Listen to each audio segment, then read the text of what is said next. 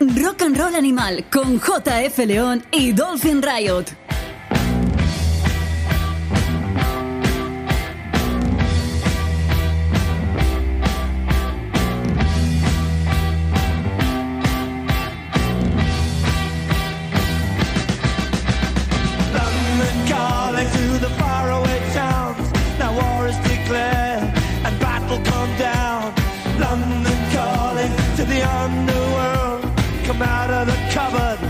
Boys and girls.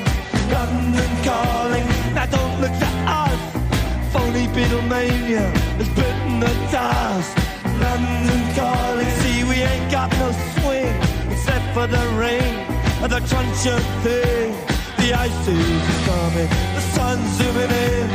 Meltdown expected, the wheat is going thin. Engines stop running, but I have no fear, cause London is drowning. I to the imitation zone. Forget it, brother, you can go it alone. London calling to the zombies of death. Quit holding out and draw another breath. London calling, and I don't wanna shout. But while we were talking, I saw you nodding out.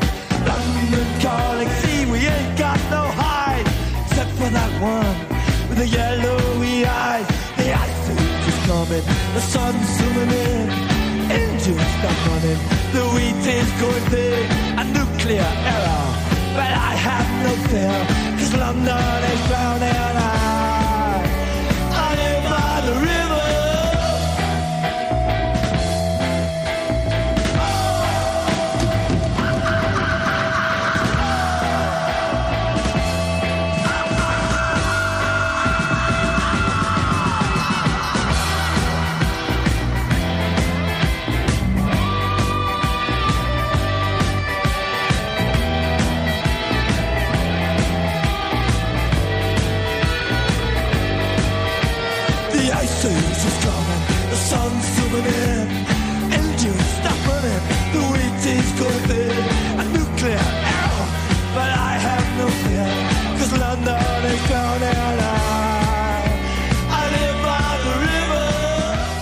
Rock and Roll Animal con JF León y Dolphin Riot. Muy buenas, bienvenidos todos a esta nueva edición de Rock and Roll Animal que hemos arrancado con ese mítico London Calling de los Clash para celebrar el cuadragésimo aniversario de la edición del homónimo álbum que ha sido reeditado, una edición muy chula.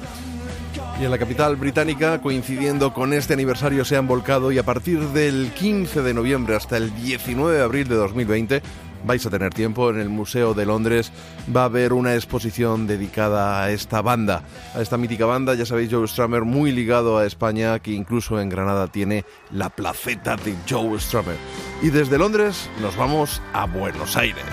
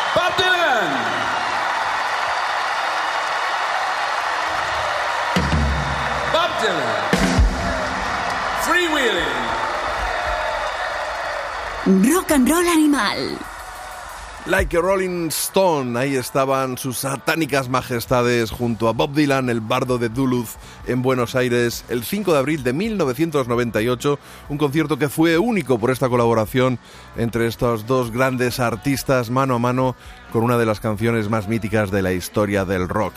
Ese concierto en el estadio de River Plate se va a editar ahora estos días bajo el nombre de Bridges to Buenos Aires, no me salía el nombre, y fue de aquella gira, por supuesto, del álbum Bridges to, Babylon.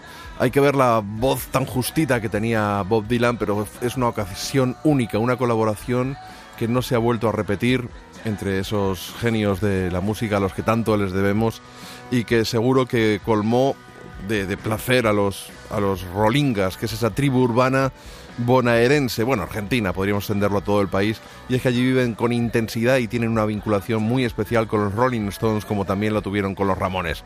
En realidad, Fernando, eh, Fernando Blanco, nuestro amigo de Nube 9, esa banda de tributo a los Beatles, donde también está Lucrecia López Sanz, colaboradora de este programa, y que tanto placer nos ha dado desde el escenario, nos decía, hablando de, de la pasión que vierten los argentinos en los conciertos, dice, aquí hacemos pogo hasta con Bob Dylan, y seguro que en esa ocasión no faltó la energía. Bueno, vais a poder comprobarlo tanto en un CD en directo como en un DVD para poder ver lo que allí se coció, igual que ACD se hicieron hace poquito, hace solo unos años, con un, eh, con un concierto grabado también en River Plate. Ya que estamos metidos en materia estoniana, vamos con nuestro Sound Freebird y sus animales del rock and roll.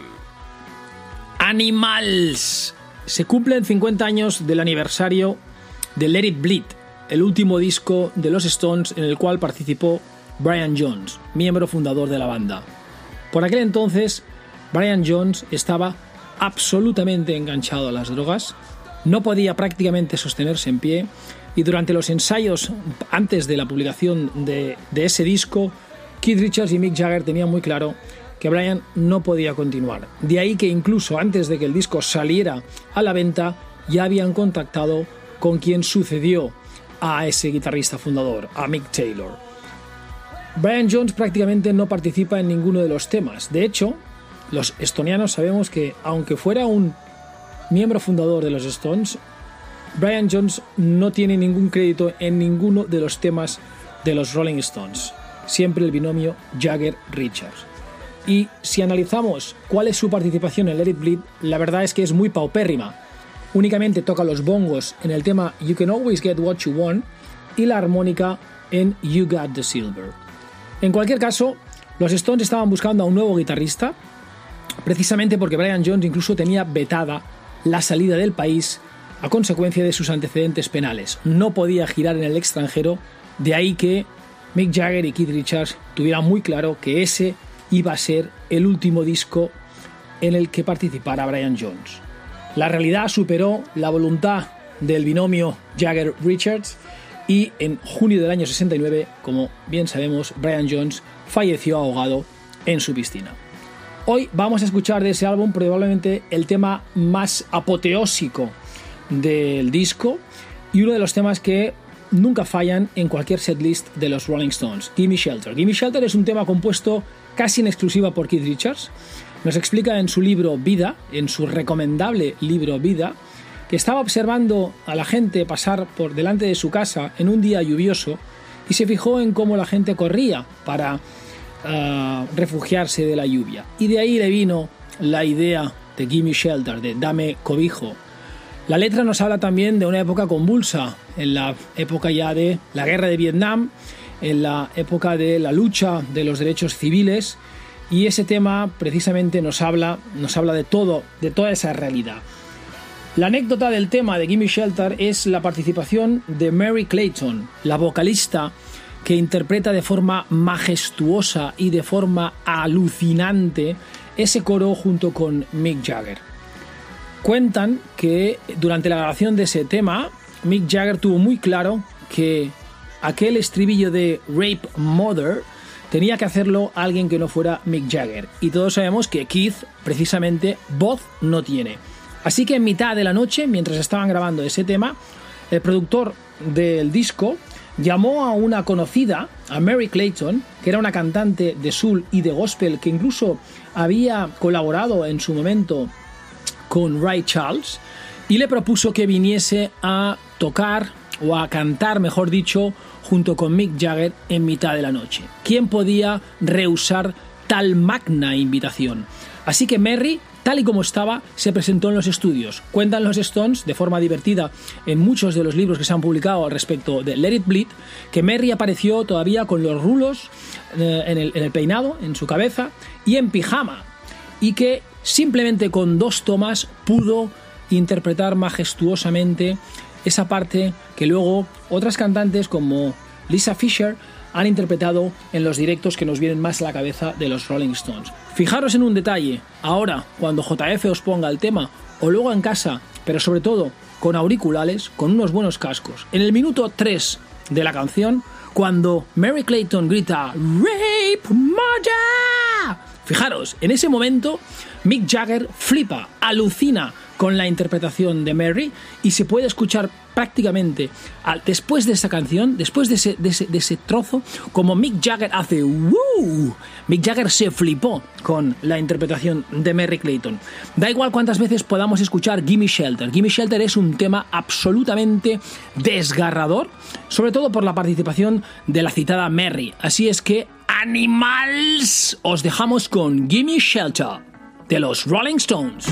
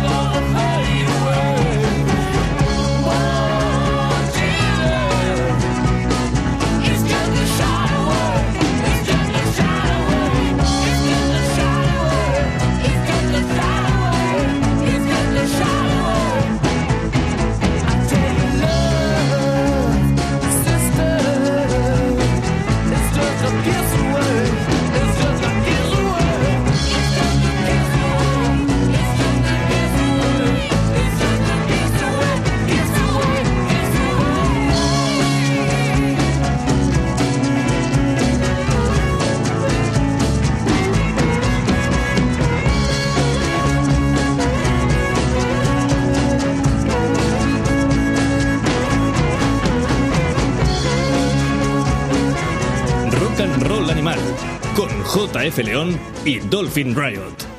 Give Me Shelter, uno de los temas más celebrados de los Rolling Stones, una de las canciones contenidas en Let It Bleed, un álbum fantástico que cumple 50 añazos y que comparte portada de la revista Ruta 66 con el Abbey Road, al que le dedicamos el arranque del primer programa de esta undécima temporada.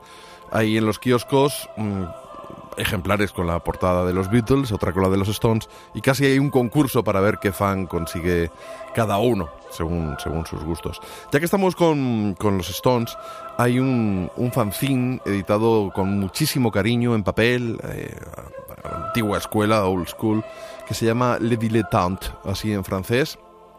Es obra de Carlos Rodríguez, un, un tipo español que vive en Houston, allí en Texas, y que realmente pues vierte toda su pasión estoniana en, algo muy bien hecho, con mucho cariño, con muy buenos textos, con una maquetación pues al estilo antiguo, como, como en los 90, como en los 80, con fotocopias, pero, pero bastante bien maquetado, con textos eh, que, que, hablan de todo un poco, desde cómo se hizo el Ready Steady Go, ese famoso programa televisivo, el último concierto que dio Brian Jones con, con, su, con la banda.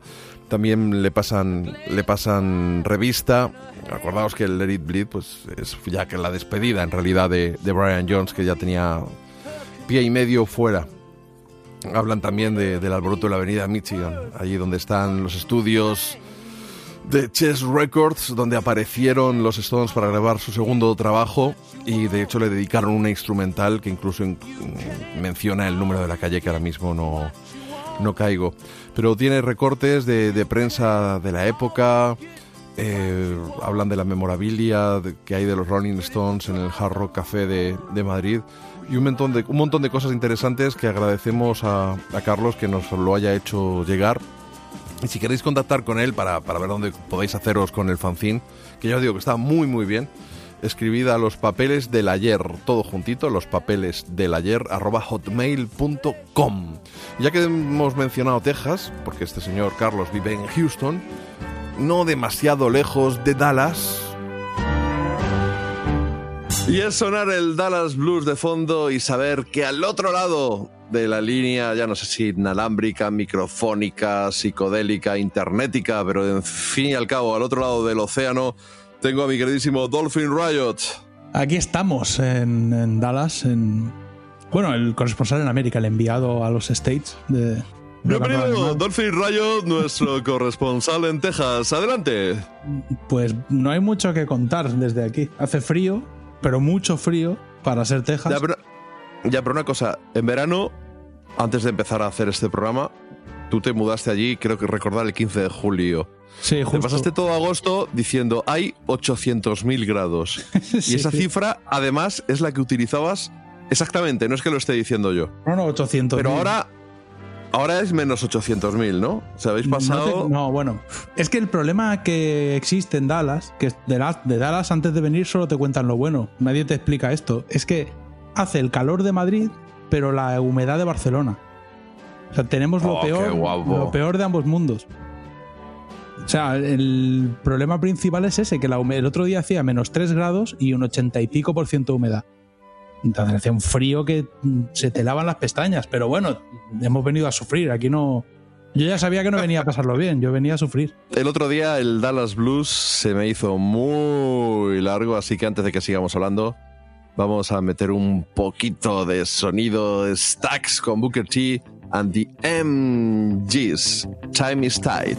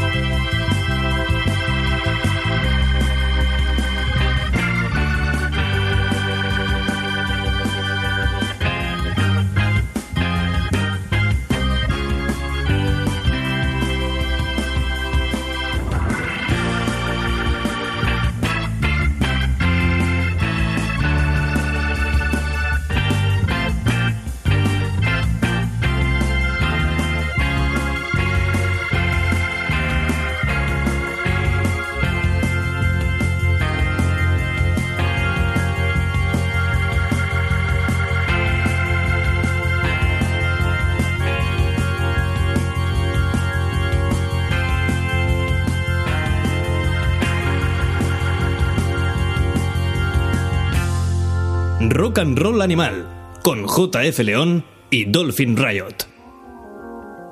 Time is Tight es uno de los pelotazos auténticos de la banda liderada por Booker T. Jones, acompañado por la guitarra de Steve Cropper y una base rítmica con Donald Duck Dunn y el batería siempre se me olvida, Dolphin. No sé Al, por qué Jan- los Al baterías... Jackson, Al Jackson Jr.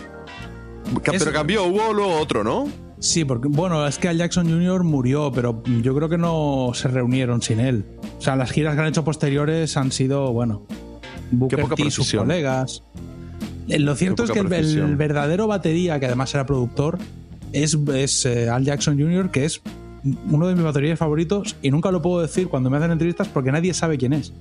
Entonces acabas intentando explicar a la gente, parece que estás hablando de alguien inventado.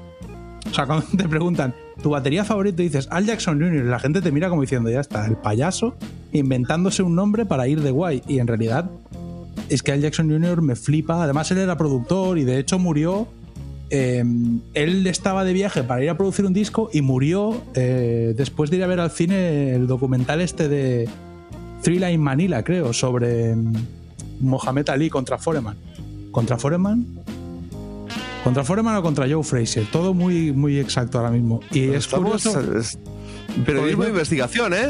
No, bueno, empecé a ver, empecé a ver boxeo, o sea, boxeo histórico, por ese, por esa anécdota. Leí eso sobre Al Jackson Jr., vi la peli de Thriller in Manila y luego vi When We Were Kings. Las dos documentales son espectaculares y cuentan combates de Ali, uno contra Fraser y otro contra Foreman, ambos míticos, muy recomendables y que están en YouTube, por cierto, se pueden ver con facilidad. Eh, yo si he puesto esa canción es porque he visto que ha salido un libro de Booker T. Jones que tiene muy buena pinta y lo que espero de un corresponsal en Estados Unidos es que lo haya devorado antes de que haya llegado a las tiendas. La verdad es que todavía no. Ha salido hace poquito. Oh. Cuesta por 30 dólares, lo puedes comprar. eh, Salió el 29 de octubre. Entonces, 29 de octubre, estamos grabando a 3 de noviembre, pues no he tenido tiempo. Además de que tengo, estoy sumido en otras lecturas, pero sí que tengo la opinión en exclusiva de Bob Dylan que dice que Booker Has hablado T- con Bob, has tomado un café, eh, la tienes en exclusiva porque te lo ha dicho a ti solamente, y ¿no? Porque, porque además es un tío muy cercano, que es como el rey, es campechano. Bob Dylan, pues como el rey, igual. Aquí lo llaman rey. Eh, dice que es divertida la opinión. Dice que Booker T siempre será Booker T, el de Booker T y los MGs, pero que el libro revela mucho más sobre el hombre. Pero me hace gracia como Booker T siempre será Booker T, el de Booker T y los MGs. Pues sí, Bob, sí, sí que es. Tío tiene un Nobel de literatura. Y luego Willie Nelson también ha dicho que es tan disfrutable como la música que Booker T llegó a componer. Eh, la verdad es que el libro merece muchísimo la pena. Recordemos que aquí se ha defendido, bueno, yo he defendido, básicamente, que la banda más grande de todos los tiempos es Booker T and the MGs. Y me parto la cara con quien sea, y McCartney seguro que me defendería en la pelea. Yo no te lo voy a discutir porque desde luego es una de las grandes bandas.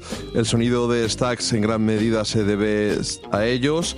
Las giras que hacían no solo en el estudio, sino cuando pues esa mítica Stax Vault del 67 por toda Europa que, que está registrada en vídeo y en la que se puede disfrutar pues de Sam and Dave, de, Otis Redding y de todos esos grandes del, sello de Memphis. Yo creo que na- nadie va a discutir la grandeza de esa banda y encima haber acompañado luego gente como Albert King, esos discos que grabó allí claro. también en ese estudio. Cabe decir que los Beatles les enviaron, porque claro, cuando hicieron el Stax eh, Tour este, fueron a Inglaterra como diciendo, a ver esta gente, no nos olvidemos de que hablamos de gente del sur de Estados Unidos, que a lo mejor pensaban que Europa era una chocolatina, no tenían claro a dónde iban. Entonces los Beatles les enviaron limusinas a recogerlos al aeropuerto y Paul McCartney recuerda besar la mano de Steve Cropper y considerarlo el mejor guitarrista que había visto en su vida. Entonces, realmente se llevaron una impresión muy buena de sí mismos al volver de Europa. Dijeron, oye, tenemos que ser la hostia, porque en Estados Unidos estamos comiendo gofres en un bar de carretera, pero en Europa nos mandan limusina a los Beatles. Que esto pasa mucho en Estados Unidos. Que allí, No solo aquí- lo de, lo de los gofres, es del racismo que sufrían allí y ser considerados aquí personas, sin más, sin Sí, aquí- diferenciar el color. Valían igual eh, Booker T, que es, que es negro, que Steve Cropper, que es blanco. Valían lo mismo. Sí, además tengamos en cuenta que en el 67, aunque bueno, como somos españoles, aquí no la situación no era como en Inglaterra, pero en el 67 en Estados Unidos hacía tres o cuatro años que los negros tenían los mismos derechos que los blancos. Bueno, que los negros, que toda la gente de En, color. en teoría, en teoría. Bueno, al menos legalmente, es decir, la, en la práctica, porque la, terce- la decimotercera enmienda sí que tenía ya 100 años, pero lo de votar no, lo- no se aprobó hasta el 65. Me la estoy jugando, pero vamos. ya ver, recordemos así de memoria también en este programa tan preciso que estamos teniendo hoy, que a Martin Luther King lo mataron en abril del 68. Sí, porque Martin Luther King era un... Es decir, que eran iguales en teoría, en la práctica ya ves tú. No, en la, en la práctica sigue habiendo segregación racial. De hecho, el otro día hablando con unos colegas, aquí en Dallas, eh, un, po- un vecino, aquí hay mucho watch crime area, ¿sabes? Tú sales a pasear por un barrio y ves unos carteles que pone, ojito con la pinta y que haces, que de aquí llamamos a la policía. Y llaman de verdad. Y entonces mm, llamaron a un agente de policía en un barrio de aquí de Dallas y le dijeron que había alguien en la casa del vecino. Resulta que la persona que había en la casa del vecino era el vecino que por lo que sea estaba en su casa. Llegó el poli, entró, se asustó y le pegó un tiro. Y mató a una chavala de 30 años. Todo porque el vecino llamó a la policía y le dijo, creo que han entrado en la casa del vecino. Y claro, obviamente, sí, pues sí, es mi casa, accedo. También hace poco a un una agente de policía llegó a su- bueno, llegó a lo que creía que era su casa, vio que la puerta estaba abierta, entró y a un tipo que había en el sofá le pegó un tiro. Adivinad qué pasó en realidad, que se equivocó de Porque casa se equivocó de casa. se metió, en la, se metió en la casa del vecino que estaba comiendo helado en el sofá y apareció una piba trajeada y le pegó un tiro. O sea, era también afroamericano el muchacho, el pobrecito mío. Así que, a ver, aquí, bueno, a ver, es cierto que no, no se palpa el racismo en las calles como en los 60, pero bueno, la cosa es complicada y en aquellos años, pues sí, el, acta de derechos civiles se firmó en el 64 y en el 65 creo que les dieron el derecho al voto, pero es que en el 65 en Inglaterra había un cachondeo fino. No nos olvidemos que ya estaba Clapton y los Beatles haciendo, haciendo un poco el primavera por ahí y los Stones también. Vamos a trufar esta conversación tan animada con música de la buena. Ha llegado a mi buzón el tercer álbum de Hannah, de Hannah Williams y sus Affirmations. Se llama 50 Foot Women, esa mujer de 50 pies que a mí evidentemente me evoca. Era Jane Fonda, ¿no? La mujer de 50 pies. Sí, en la peli sí. En la 50 peli, feet sí. sería, ¿no? Pues que pone 50 Foot. Hostia, pues juro. 50, com- 50 comidas o 50, no sé. Foot, Foot con T. F-O-O-T. Bueno, no sé. Sí. Pensaba que ibas a decir de Hannah Montana y digo, hostia, Mail Sirius ha No, vuelto. Hannah Williams and the Affirmations, esa canción que da nombre al álbum, aunque gramaticalmente de una manera evidentemente incorrecta, 50 Foot Woman.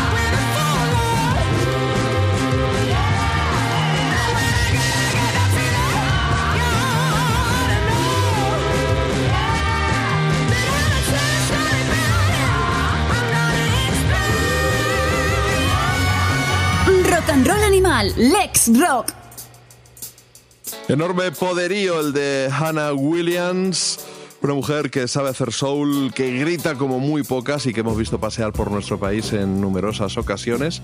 E incluso tiene una versión que yo recuerdo ahora fabulosa del Dazed and Confused, con un toque soulero, pero esta es una de las canciones, en concreto la que abre y da título a su tercer trabajo, uno de los discos de 2019. Oye, que ha sido Halloween por allí, ¿no? Sí, mi primer Halloween. Bueno, Halloween ha sido en todos lados, pero ¿qué tal allí? ¿Qué tal? No, no, pero eh, bastante impactado por la experiencia. ¿eh? Eh, La verdad es que no te la imaginas tan cool como luego es. No tenemos celebraciones así de cool en España. Es cierto que como, bueno, como persona que se ha criado en España, eh, la verdad es que te pasas el rato pensando, esto no puedes hacerlo en España. Para empezar, porque aquí decoran las casas a lo mejor un mes antes. Pero que el- hay gente que tiene maniquís de Beetlejuice en el, por- en el porche sentados durante un mes. Sí, he visto, he visto algunas, algunas fotos en, en Twitter que has colgado, incluso un vídeo con tu chiquilla visitando una familia. Sí, eso fue porque además del hecho de que la gente decora las casas y a nadie se le ocurre pisar un jardín, aunque no tienen ningún tipo de valla ni muro, la gente luego es súper educada y súper simpática. La, gente prepara un montón de caramelos, te recibe en su casa, le dice a tu chiquillo, ¡ay, qué bonito el disfraz! Aunque, aunque tu chiquillo de pena. O sea, no, no hay un atisbo de... No hay asperezas. Todo el mundo muy educado, todo muy bien. Y da mucho miedo porque aquí las calles, en Dallas al menos, no están iluminadas. La iluminación de las calles en los barrios residenciales suele ser la de las propias casas, entonces da un mal rollo que alucinas. Había una casa al fondo de una calle, todo oscuro, con la banda sonora de Halloween de la película de John Carpenter y una luz roja, además de una máquina de ese humo. es el vídeo que he visto, es el vídeo que he visto. No es el miedo hasta que llegamos a la puerta, yo no sabía si nos iban a matar. O sea, yo fui pensando, bueno, si hay un señor con un cuchillo, pues mira, pues tampoco me parece mal morir así. Pero hasta que llegué y vi a una señora con su hija dando caramelos, no me quedó claro. No entiendo bien. Hay una cosa que sí que no entiendo, es aquí son muy educados y muy, muy correctos y es complicado tener roces con la gente, pero lo que están celebrando en realidad es la Noche de los Muertos. Al, vendría a ser el All Hallows Eve, este de los celtas, que se convirtió en Halloween, que celebramos también en España. Es lo mismo, es eh, Tots Sants o Todos los Santos. Es la misma tradición. Sí, lo que pasa es que en España lo celebramos el 1 de noviembre, yendo a Sí. los cementerios a llevar flores. Son formas. Uy, aquí en México el Día de los Muertos, que también es popular. Pero Pero, eso bueno. es el día 2, pero ahí es el día 2, el día de los difuntos. Sí, pero vamos, que digamos que la, la festividad viene a ser que los muertos vuelven a la tierra y aquellos que son malotes te pueden hacer daño. Entonces te disfrazas de muerto para que no te, para que no te encuentren. ¿En qué momento se le ocurre a los anglosajones? Porque esto viene de Inglaterra en realidad. Mandar a los chiquillos a pedir caramelos. No sé si me estoy explicando. Es decir, una tradición sobre muertos que secuestran a la gente y se la llevan al inframundo. Vamos a mandar chiquillos por las casas. Es muy raro, porque esto además es del siglo XX. Esto de Halloween no es una tradición. No sé en qué año empezó, pero 1920 o por ahí. No creo que esto lo hicieran desde mucho antes. La verdad es que es curiosa la tradición. Y claro, se la toman muy en serio. ¿eh? Fuimos aparte al barrio en el que está la residencia de George Bush, a la que no se puede acceder evidentemente, pero el barrio, madre mía, es una mansión tras otra con unas decoraciones que ni el corte inglés. O sea, una cosa merece la pena vivirlo si te gusta el rollo del terror y demás. Si no, pues es aburrido, claro. Hay una iniciativa musical bastante interesante. El año pasado, Joaquín Salaverría, junto con una serie de músicos, para reproducir el concierto de, de Bangladesh de, George Harrison, y yo tuve el honor de, de ser presentador. Y este año eh, se han propuesto hacer una especie de resumen de, de Bustock. Y ya se ha celebrado el concierto de Bilbao y está al caer el de Madrid. Vamos a escuchar a Richie Havens y su Freedom. Freedom, freedom, freedom, freedom,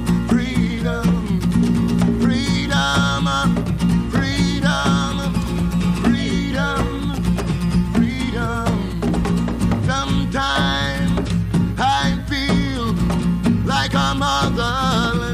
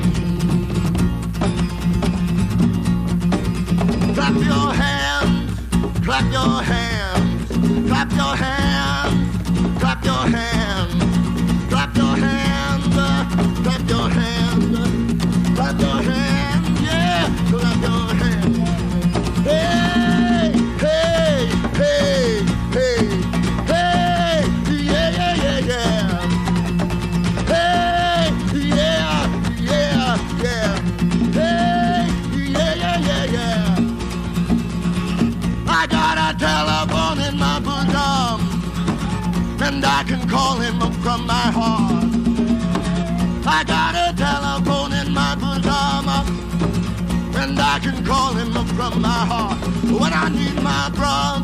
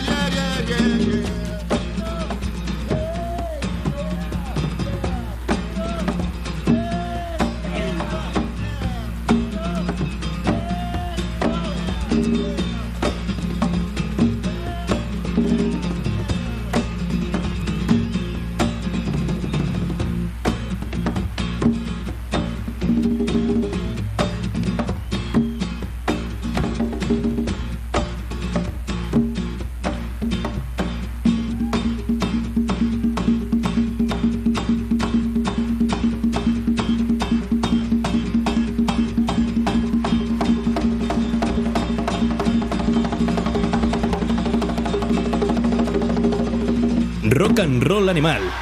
Escríbenos a nuestra página de Facebook.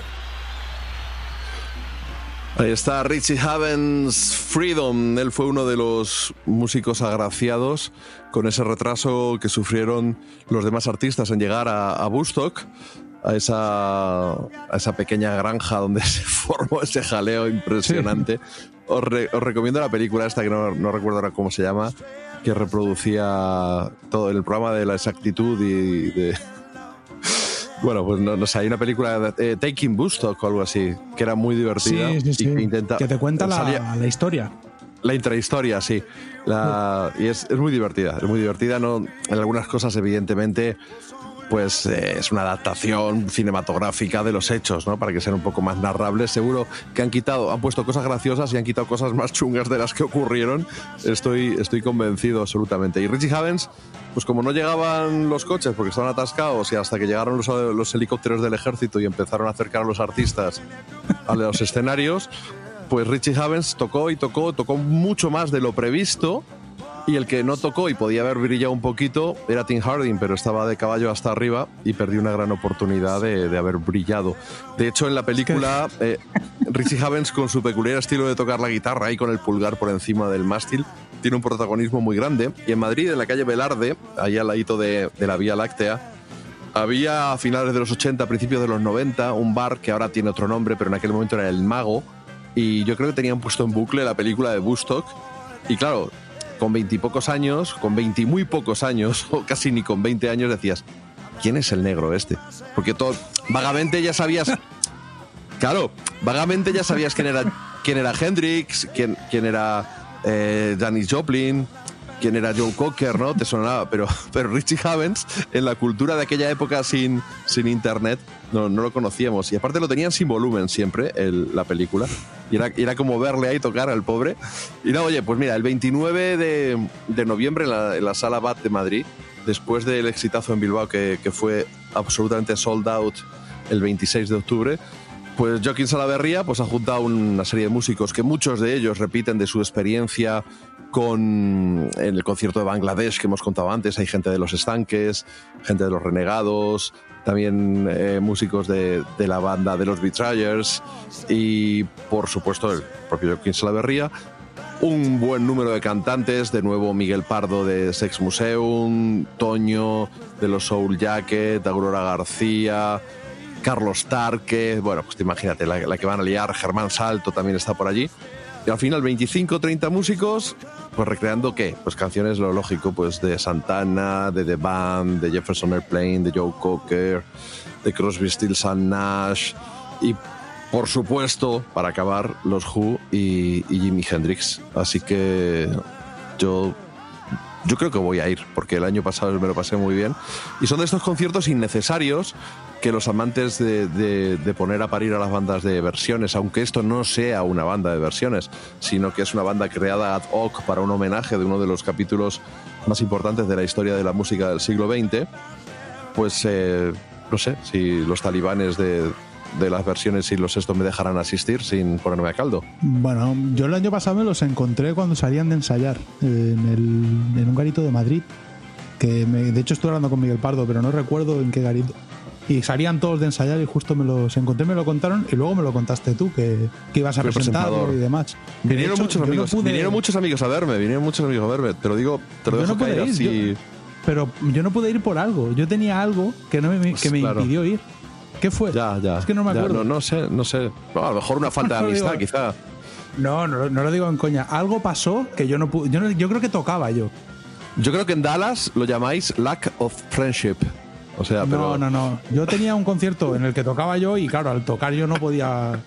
No podía Y- decir, es que tengo un amigo. Y el desdoblamiento, no. No, es que no, ahora no, me da rabia porque no recuerdo exactamente por qué fue, pero sé que no pude ir por algo y me molestó bastante. Y ahora no puedo ir por una cuestión de desplazamiento.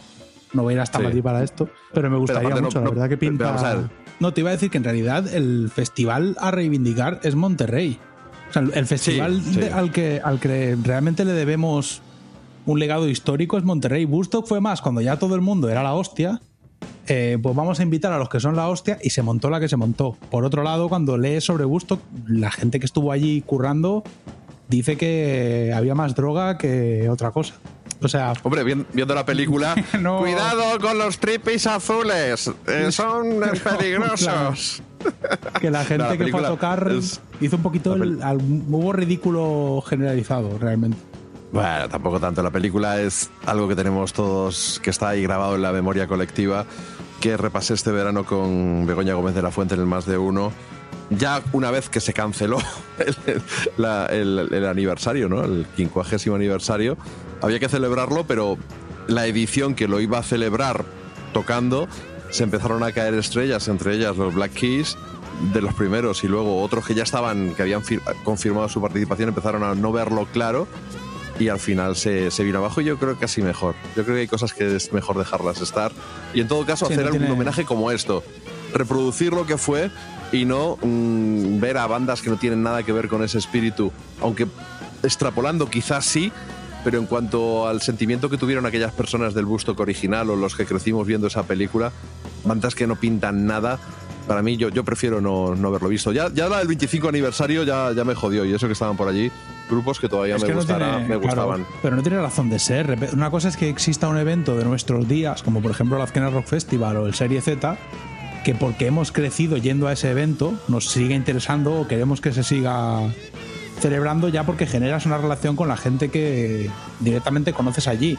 Pero es como es eh, lo mismo que Monterrey. Monterrey es legendario por el básicamente el estallido de Otis Redding, la actuación de los Who.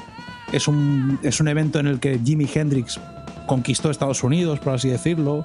También Janis Joplin eh, hizo una actuación que todos recordamos. Entonces, ¿y a quién vas a invitar? Es que no, no vas a conseguir el mismo resultado, no, no tiene demasiado sentido.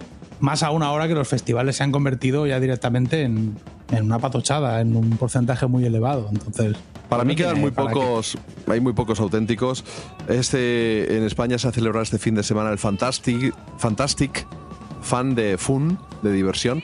Eh, luego está el Fuzzville y hay unos cuantos así, el, el Toga Toga Fest, que mantienen un poco ese espíritu festivo y sin un interés espúreo y, y meramente comercial con 10.000 con 10.000 sponsors. Y dentro de los que son un poquito más grandes, han mencionado al Z y desde luego de los que quedan, para mí es el Askena. Y vamos a aprovechar la tesitura para escuchar ese Reach for the Sky de Social Distortion, que son uno de los principales cabezas de cartel, si no recuerdo mal, de los primeros anunciados. Una banda que le flipa a nuestro querido Seppi Bonham, que además a continuación nos dará un chute de agenda de conciertos.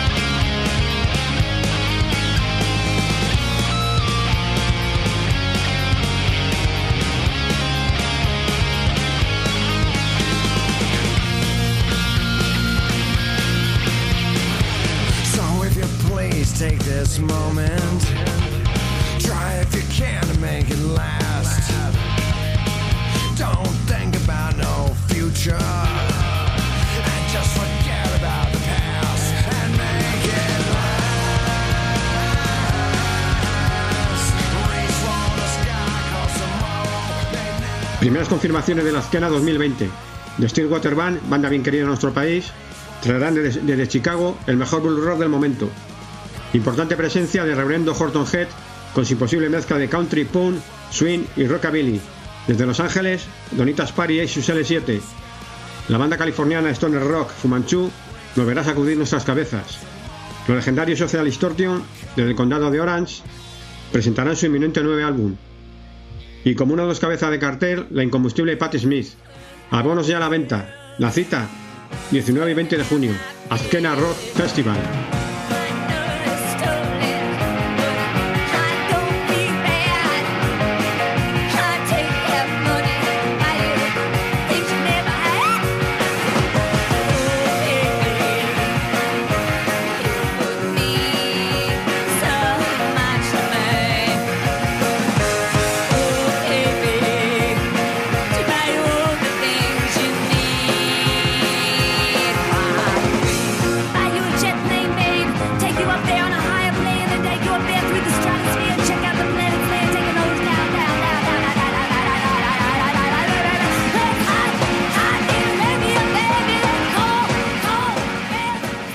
Abrasivo pase en el último Azkena Rock Festival, los australianos Tropical Fact Store, liderados por los Drone Gareth Lydiard y Fiona Kitchen, traerán su explosiva propuesta presentando su álbum Brain Drawers del 19 al 25 de noviembre, en locales como el Anzoquia de Bilbao o el 16 toneladas de Valencia.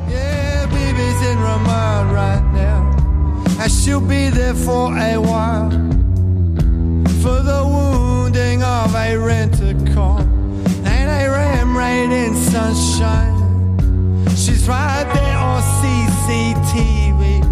Forgetting to take her medication. But then Ruby says a lawyer will get the best deal that they can Nueva visita, y no por ello menos deseada, del magnífico Eli Paperboy Red, presentando su nuevo álbum 99 Cent Dreams. Seis citas, 18 al 23 de noviembre, pasando por el Loco Club, Sala X de Sevilla o el Sol de Madrid.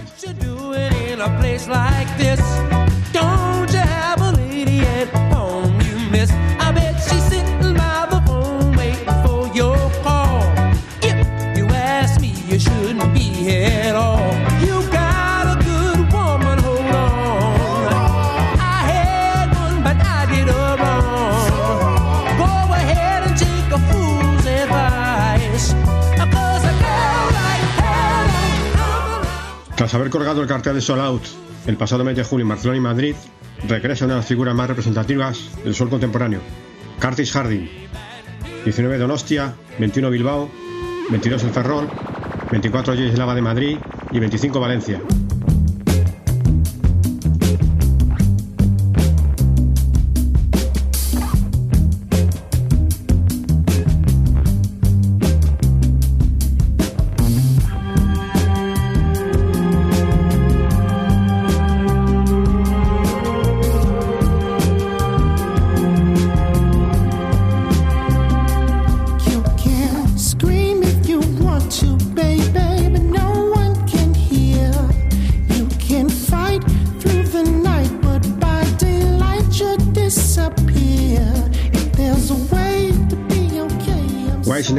De gira. Los Judas les pidieron que abrieran para ellos. Los australianos Electric Merin presentan nuevo trabajo, Mother, un auténtico billetazo en toda la jeta. Cinco fechas, del 14 al 18, con dos días en Vitoria.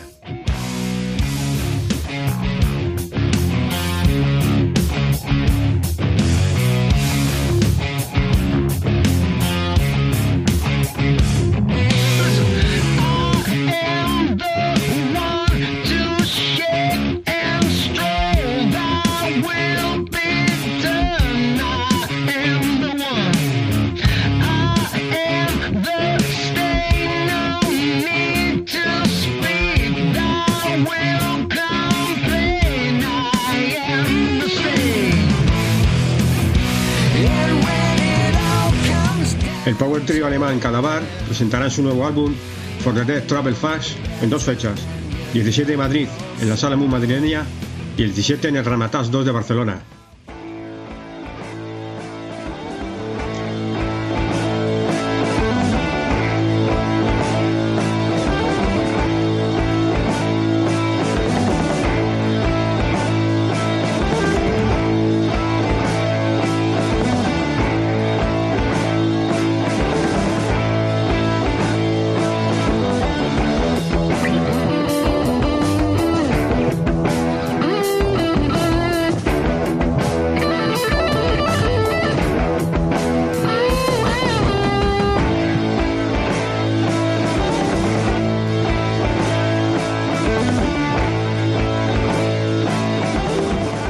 Nuestro querido Dan Bale y sus Homemade Scenes nos volverán a deleitar con sus trepidantes shows de rock and roll con siete citas. Comienzo el 1 de noviembre en Vigo y final el día 9 en Barcelona. De oeste a este, con Paraná en Granada.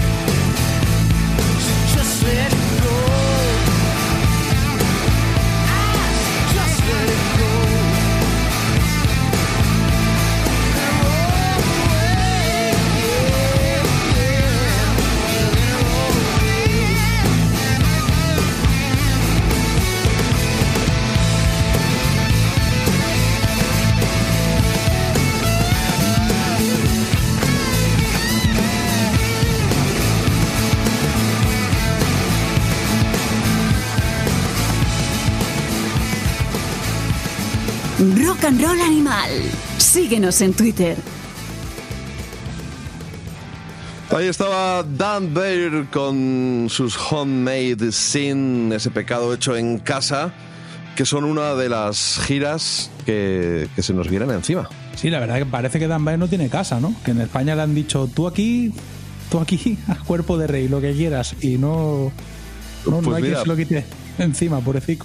Yo creo que por una por un lado han sido eh, la euforia después de, de- de luchar, combatir y vencer al, cáncer en este primer asalto, porque con el cáncer nunca se puede decir que le has ganado del todo, por desgracia, pero el primer asalto lo ha vencido Dan Baird. Pero casualmente ayer eh, dijo en redes sociales que lo deja, que está harto, que las dos horas de subirse al escenario no, no compensan las otras 22 horas separado de su casa, que es mucho Claro. esfuerzo y muchos sinsabores. Yo lo leí así un poco en diagonal. Me pareció como que estaba un poco mosca con el trato sufrido por algún promotor. Fíjate lo que te digo. Eh, Pero, tuve esa claro. impresión. Es que, Tuve esa impresión. mira, si te digo, esto lo hemos hablado muchas veces tú y yo en, en nuestra vida pers- personal, fuera del programa. Y en esas borracheras que nos cogemos y que Claro. acaban a las mil. esas tardes fumando crack. no, bueno, en realidad, en realidad es lo que siempre te digo. A ver, los que hemos intentado o los que seguimos intentando oye, o hemos dedicado parte de nuestra vida a girar, realmente, a girar y a hacer discos para poder girar, que eso es mm, básicamente el círculo. Realmente no compensa. O sea, aquellos que de verdad lo hacen porque aman la música, como es el ejemplo evidente de Dan Byrd, realmente no compensa. Y además de que no compensa, económicamente no merece la pena. Entonces al final pasan 10 años de tu vida y por cada... Claro, tú recuerdas aquella, aquel concierto que viste en un garito y te dejó flipando.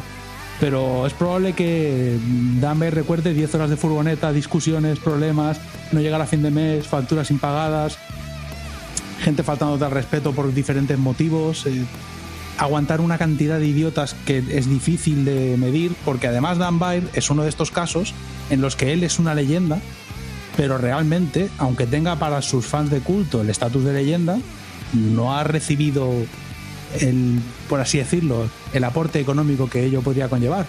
Seguramente Dan Sí, la tenga algún- retribución, la retribución ha sido sobre todo afectiva porque los Georgia Satellites Sí, fueron claro. grandes, porque él ha grabado con los J-Hooks, con los J-Hooks grandes discos, con los No, Homemade vivido. Scenes, con todos los proyectos Sí, sí. que ha tenido, ha hecho grandes canciones y además un tío estupendo. Yo recuerdo haberle entrevistado y un tío bien, bien majo, pero mira, yo estuve de gira, o sea, he, he girado fines de semana, pues yo que sé, con Sex Museum de conductor, con el grupo este del que fui manager y tuve una discográfica, Neural 50, con Aerobeach, con los Pleasure Beach, eh, que eran británicos.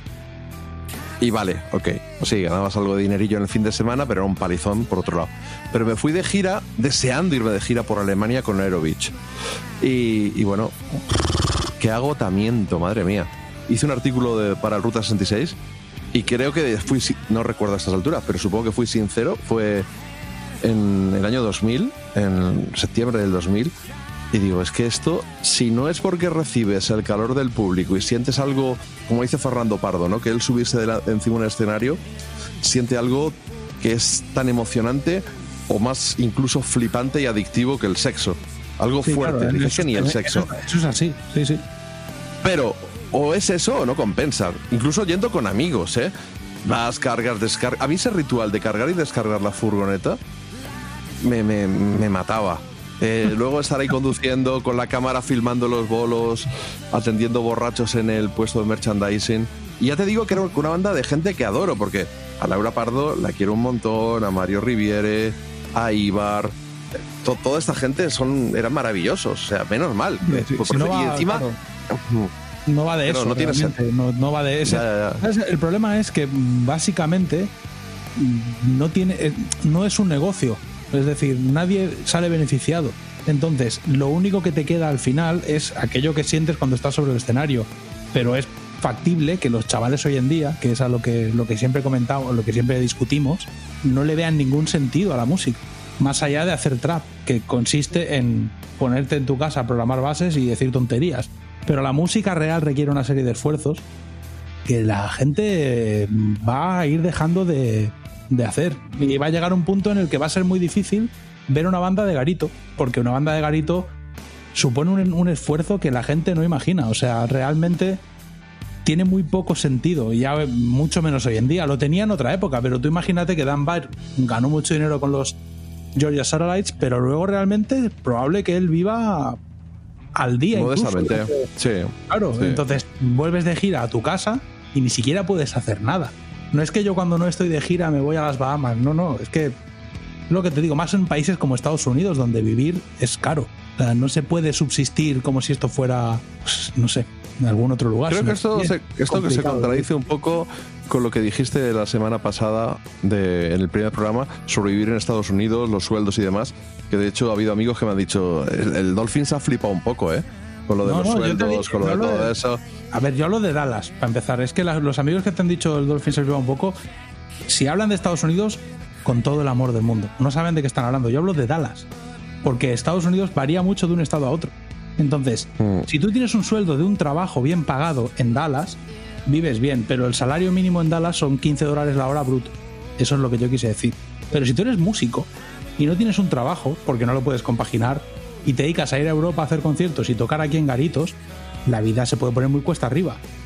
Es decir, una cosa es tener un trabajo estable en Estados Unidos, y, eh, que es básicamente lo que podría ser la vida de cualquier persona en Europa, y otra muy distinta es vivir por rutas alternativas, como he vivido yo en Europa, que es complicado aquí. Por eso te digo, pero vamos, lo que... El problema básicamente, en mi opinión, mucho, más en Estados Unidos que en Europa, es que cuando tú dedicas 10 años a una profesión, te desarrollas en ella, aprendes y adquieres una serie de conocimientos, por ejemplo en Estados Unidos, eso va acompañado de un incremento salarial año a año normalmente. Cuando tú lo haces en, el arte en general, de lo único que va acompañado es de un hastío que te acaba convirtiendo en un vinagre, por así decirlo. Eso te va agriando el carácter porque año tras año eres más mayor, estás más perjudicado, probablemente peor de salud y no, no tienes una luz en el horizonte. Entonces, ese es el tema, ¿sabes lo que te quiero decir? Porque yo aquí, por ejemplo, ahora me busco un trabajo, me pongo a trabajar y a funcionar.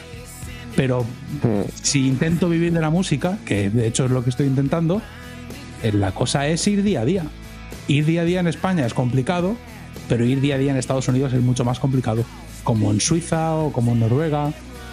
Hay lugares en el mundo donde los sueldos son muy altos, pero la desigualdad es igual de alta que los sueldos. Y ahí gente como Dan Bayer puede acabar, vamos, Quemadillo. de- sí, hombre, bastante quemado y no me extraña.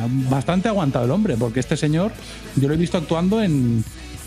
Mira, yo, yo la primera vez que vi a Dan Bayer fue cuando llevaba de músicos a Backdraft, al bajista y al batería de Backdraft, un grupo sueco.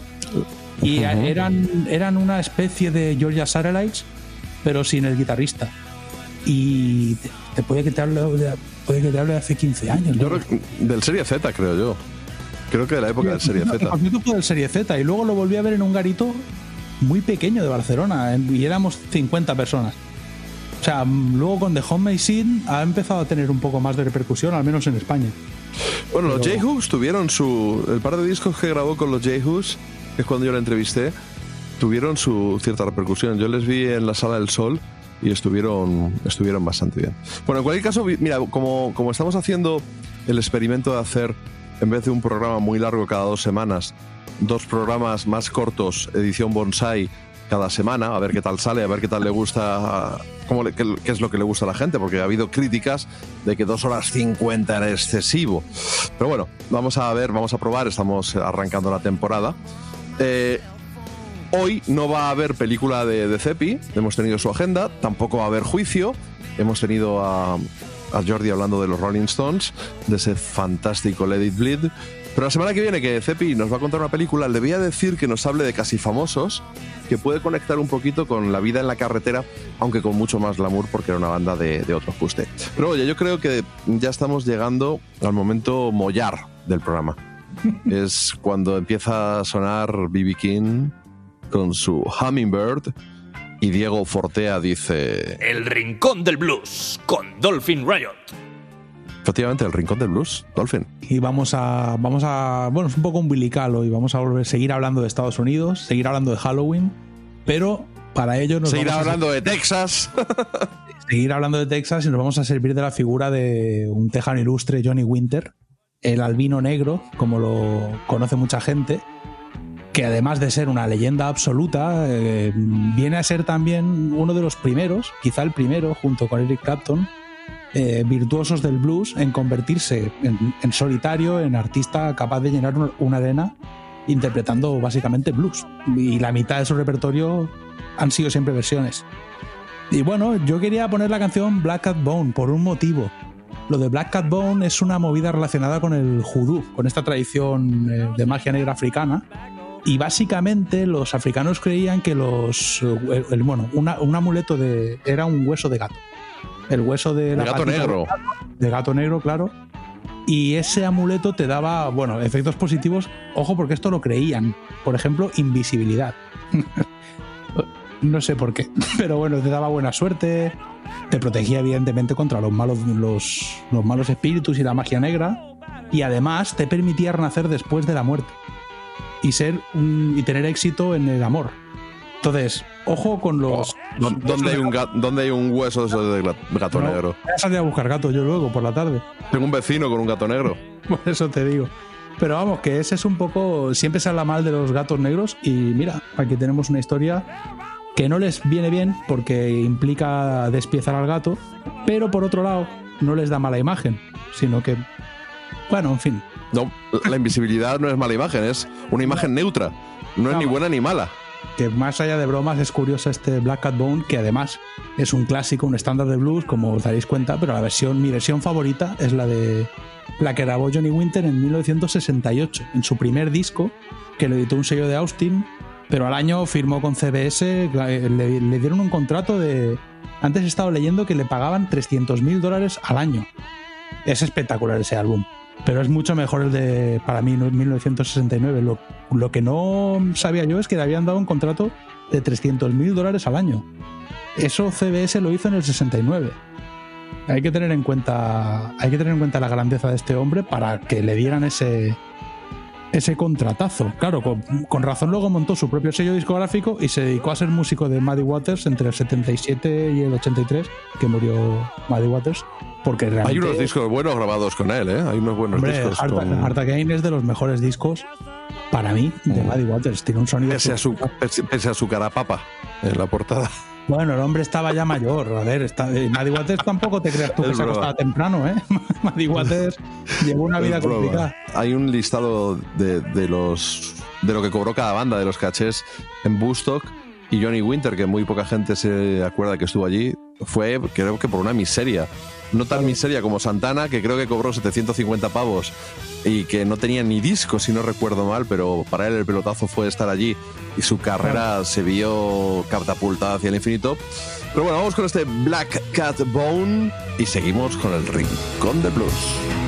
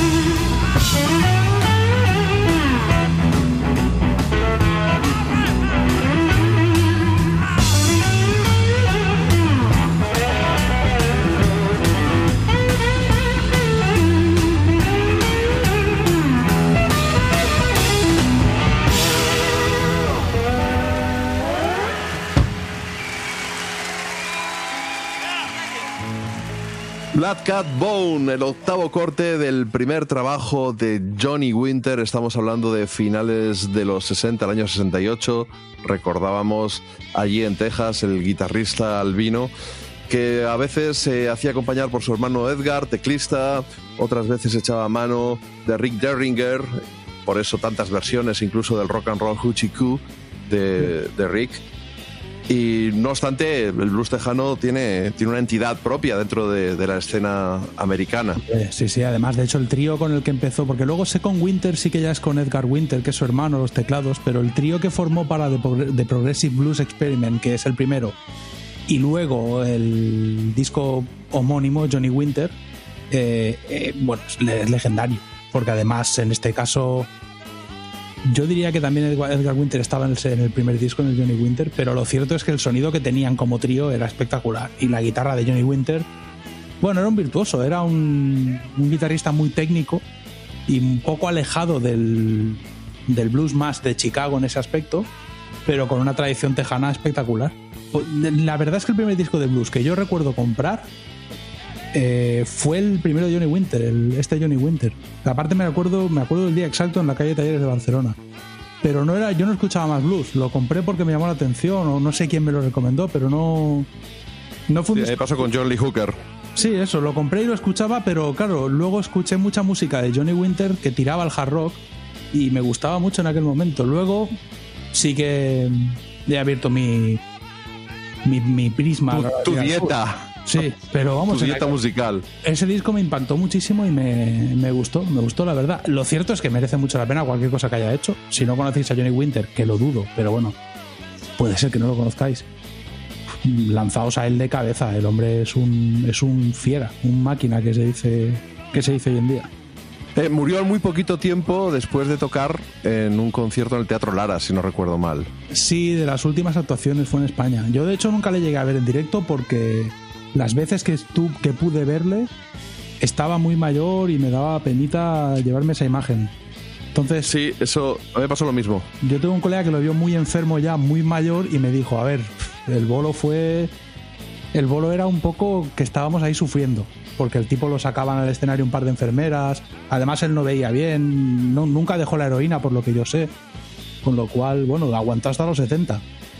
Tampoco está mal. Para alguien a quien le gusta No, la en esas heroína, condiciones, en esas Claro. condiciones no está nada a mal. mí, a mí me han prohibido Bueno, en los imagínate la heroína. O sea, Oye, vamos a despedir este rincón del blues y también esta llamada intercontinental que nos va a salir por un pico con Be Careful with a Fool en su segundo disco, en ese homónimo Johnny Winter. Y nos escuchamos la semana que viene, que tendremos a Cepi hablándonos de casi famosos, que tendremos un juicio de San Bird y tendremos muchas más aventuras que contar. hasta la semana que viene.